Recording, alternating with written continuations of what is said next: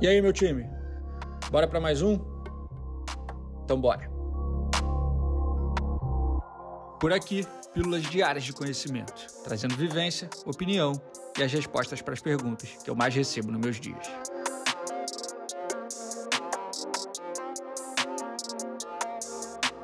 Eu sou Ego Marzulo, fundador e CEO da Sanji, e começa agora mais um episódio da temporada 2023 do Sanji Talks. Vem comigo. Hoje é aula, hein, família? Hoje é aula para desmistificar uma parada que, que eu considero de utilidade pública. É, eu tenho recebido muito essa pergunta, muito essa questão de alunos e principalmente dos alunos recém-chegados ao CF, os alunos que já estão comigo há mais tempo, já estão cascudos nisso, mas tem sempre gente nova chegando. E semana passada eu lembro de ter respondido uma pergunta desse, desse tipo praticamente umas três vezes na semana. Eu falei, cara, isso visivelmente é a dúvida de muitos, né? Então é importante que eu coloque isso em pauta, propague isso e ajude mais pessoas com isso. Pega a visão, minha família. E é muito comum, né? Isso aqui não é nenhum juízo de valor, nem é, desmerecendo a pergunta. Ela é, ela é, é muito, ela é muito pertinente para um determinado momento da tua carreira. Que é o seguinte: como fazer orçamentos maiores? Eu sinto que ao receber essas perguntas, perguntas muito parecidas, muito próximas, a galera tem, tem tido uma trava quando lida, quando começa a lidar com orçamentos um pouco maiores do que estava acostumado. Principalmente quando o assunto é escopo, tá? Tamanho de projeto, número, volume, número de diárias, número de vídeos entregues. Caralho, o cliente me pediu 20 vídeos. Como é que eu faço, irmão? Porra, vou ter que ir lá, são 5 diárias, como é que eu precifico isso? É muito da, das perguntas que eu tenho recebido. E como eu disse, é natural. É natural que você, porra, hoje atende um cliente pequeno, está acostumado ali a orçar seus projetinhos e, e fazer uma parada menor. De repente, chega um orçamento diferente, né? Tudo que é diferente, em algum momento, em, em algum nível, aquilo te tira de uma zona de, de conforto, da tua área de domínio e te leva para um próximo nível de, de, reflexão e de entendimento, onde você precisa buscar realmente uma, um conhecimento novo ali para executar. É, então essa dificuldade na hora de, de, de orçar, ela, ela pode até ser natural nesse nível. Mas o que eu quero te trazer aqui é, eu quero real desmistificar isso e te ajudar nisso para que ela deixe de ser um desafio tão grande. Porque não pode ser. Tá? Precificação, ela pode ser trabalhosa. Ela pode ser trabalhosa. Mas ela não pode ser um desafio tão, tão grande e muito menos ela pode te travar e te assustar tá? Que é como eu praticamente vi acontecendo nos últimos dias. E a minha recomendação nesse caso é o seguinte, família, pensa, comigo, vem comigo. O grande ponto não é a quantidade de vídeos que o seu cliente está te pedindo. O, o grande ponto não é a quantidade de diárias que você vai precisar para produzir um determinado projeto. A base desse orçamento, o primeiro racional que você deve levar em consideração, você parte de precificar a unidade. Eu não quero saber agora se seu cliente quer 30 vídeos ou 50 vídeos. Quanto custa um desses 100 vídeos que ele quer?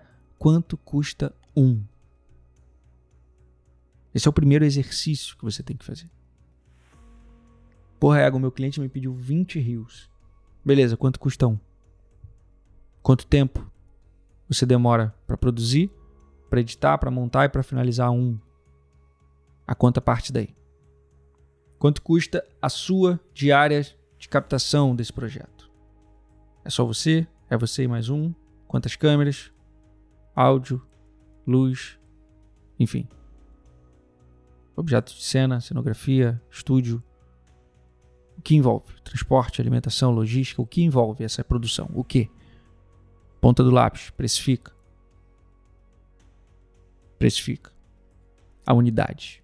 Precifica a unidade. Esse é o primeiro passo. Não se assusta com o volume. Precifica quanto custa um. Feito esse primeiro passo, você vem para o exercício de multiplicar. Quantas diárias você vai precisar para esse projeto? Porra, eu vou precisar de quatro diárias para executar esses 20 vídeos que o cliente me pediu. É o valor da sua diária vezes 4. Certo? O valor da edição desse vídeo vezes 20. 4 diárias, você multiplica. É muito simples essa conta. Você multiplica o valor da unidade, certo? Chegou no valor total, na tabela, quanto custaria de fato se levado ao pé da letra isso, aí você entra com o exercício de fazer uma redução nesse valor proporcional ao volume que seu cliente está contratando, pela convenção clássica e básica de que quem contrata 20 paga mais barato do que quem contrata 1. Quem contrata 5 diárias paga mais barato do que quem contrata uma diária. É convencional ao mercado que você não cobre o valor de tabela das 5 diárias e que você não cobre o valor de tabela dos 20 vídeos, porque o seu cliente está contratando no volume. Quem contrata no volume tem uma condição tem uma condição. Só que o racional da sua precificação, se você começar lá pelos 20, se você começar pelas 5 diárias, se você começar pelos 20 vídeos, isso é só um exemplo, pode ser 100 vídeos, pode ser um contrato anual de 100 vídeos, pode ser um contrato anual de 5 diárias por mês. Se você começar o racional pelo anual, pelo volume, pela, pela, pelos 20, pelos você vai se perder, irmão. E é aí que a galera tá travando. Precifica um, multiplica e aplica o desconto proporcional pensado para o pacote, pensado para o volume. E aí você pode até pensar em, em, em apresentar pacotes e possibilidades para o seu cliente. Cliente, se contratado 10, eu consigo te dar um desconto de 10%. Se contratado 20, eu consigo te dar um desconto de 20%. Se contratado 50, eu consigo te dar um desconto de 25%. Exemplo. O valor da diária não é nem desconto, o valor da diária cai em 25%, o valor da unidade do vídeo cai em 25%. Se você pagava mil reais em um vídeo, se você contratar 50 vídeos desses, você vai pagar 750 reais na unidade desse vídeo, ou até menos. E aí depende da, da relação, do projeto, da ordem de grandeza, da responsabilidade, do acabamento, da finalização, do budget disponível para o projeto. Depende de uma série de fatores, uma série de variáveis que sempre influenciam na precificação. Tá? Mas esse racional você precisa ter. Então, família, não precisa travar quando o assunto é volume e aumento de escopo. É o seu escopo, é a sua diária, vezes 20, vezes 30, vezes 50, vezes mil, foda-se. É, é, é, básico, é, é, conta. É conta, tá? Eu sinto que essa trava é muito do, do susto com. Porra! Caralho, mas como é que precifica 50 vídeos? Ué, começa precificando um, pô. Depois tu multiplica. E no final tu, tu aplica um desconto, sacou? Precifica um, multiplica. E no final você aplica o desconto. E quanto mais o seu cliente contratar, mais condição ele tem. Por quê? Porque, Egon, sou obrigado a dar essa condição? Cara, isso é convenção de mercado. O mundo é assim. A lei do mercado é assim. Compra uma unidade, você paga um valor. Você compra 10, você paga menos. Ponto.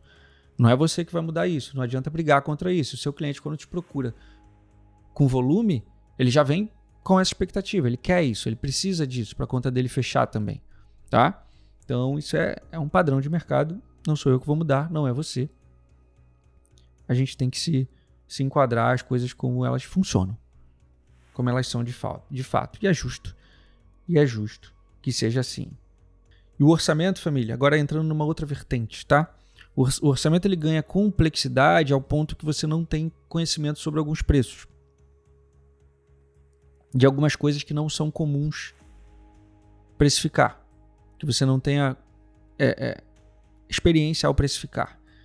Então, por exemplo, se você está contratando pela primeira vez um serviço que você nunca contratou, pô, a primeira vez que eu estou contratando um colorista, primeira vez que você está contratando um técnico de áudio, primeira vez que você está contratando um profissional de sonorização, primeira vez que você está contratando uma maquinária específica, um profissional de motion, um diretor de arte, um roteirista qualquer função.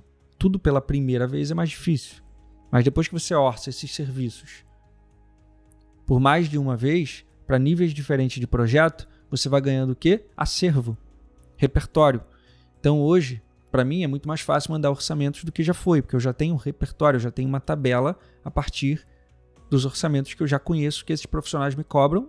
E claro, eu tenho ainda mais domínio do que eu já tenho in-house, do que eu tenho dentro de casa para oferecer. Quando surge algo novo, eu consulto esses profissionais. Surgiu uma demanda que eu não conheço, eu consulto esses profissionais. De acordo com a personalização dos projetos, esses profissionais precisam estudar o projeto para me passar o preço para eu conseguir compor o meu orçamento. Aumenta-se o nível de complexidade de tempo dedicado, é claro, mas, repito, conforme o tempo passa, você ganha repertório, você ganha experiência, você sabe cada vez mais quanto custa, quanto custam essas etapas, para que níveis e que tipos de projeto Alguns você vai conseguir orçar de forma mais automatizada, dado esse recurso que você tem. Outros você precisa realmente de uma especificação mais detalhada, de uma personificação, e você não pode errar em orçamentos, então você precisa consultar esses profissionais, ser minucioso, esperar que eles te mandem esses orçamentos, para aí sim você compor o seu orçamento. Enfim, a complexidade vai aumentando de acordo com a grandeza, com a verba disponível, com a responsabilidade do projeto. É claro, mas o que precisa ficar entendido aqui é que os passos são, são bem racionais e bem simples, tá? É, ele tem que ser, pode ser trabalhoso, mas não pode ser uma incógnita. Não pode ser uma incógnita. Uau, como eu, como fazer? O como fazer não pode ser um algo de, não pode ser desconhecido.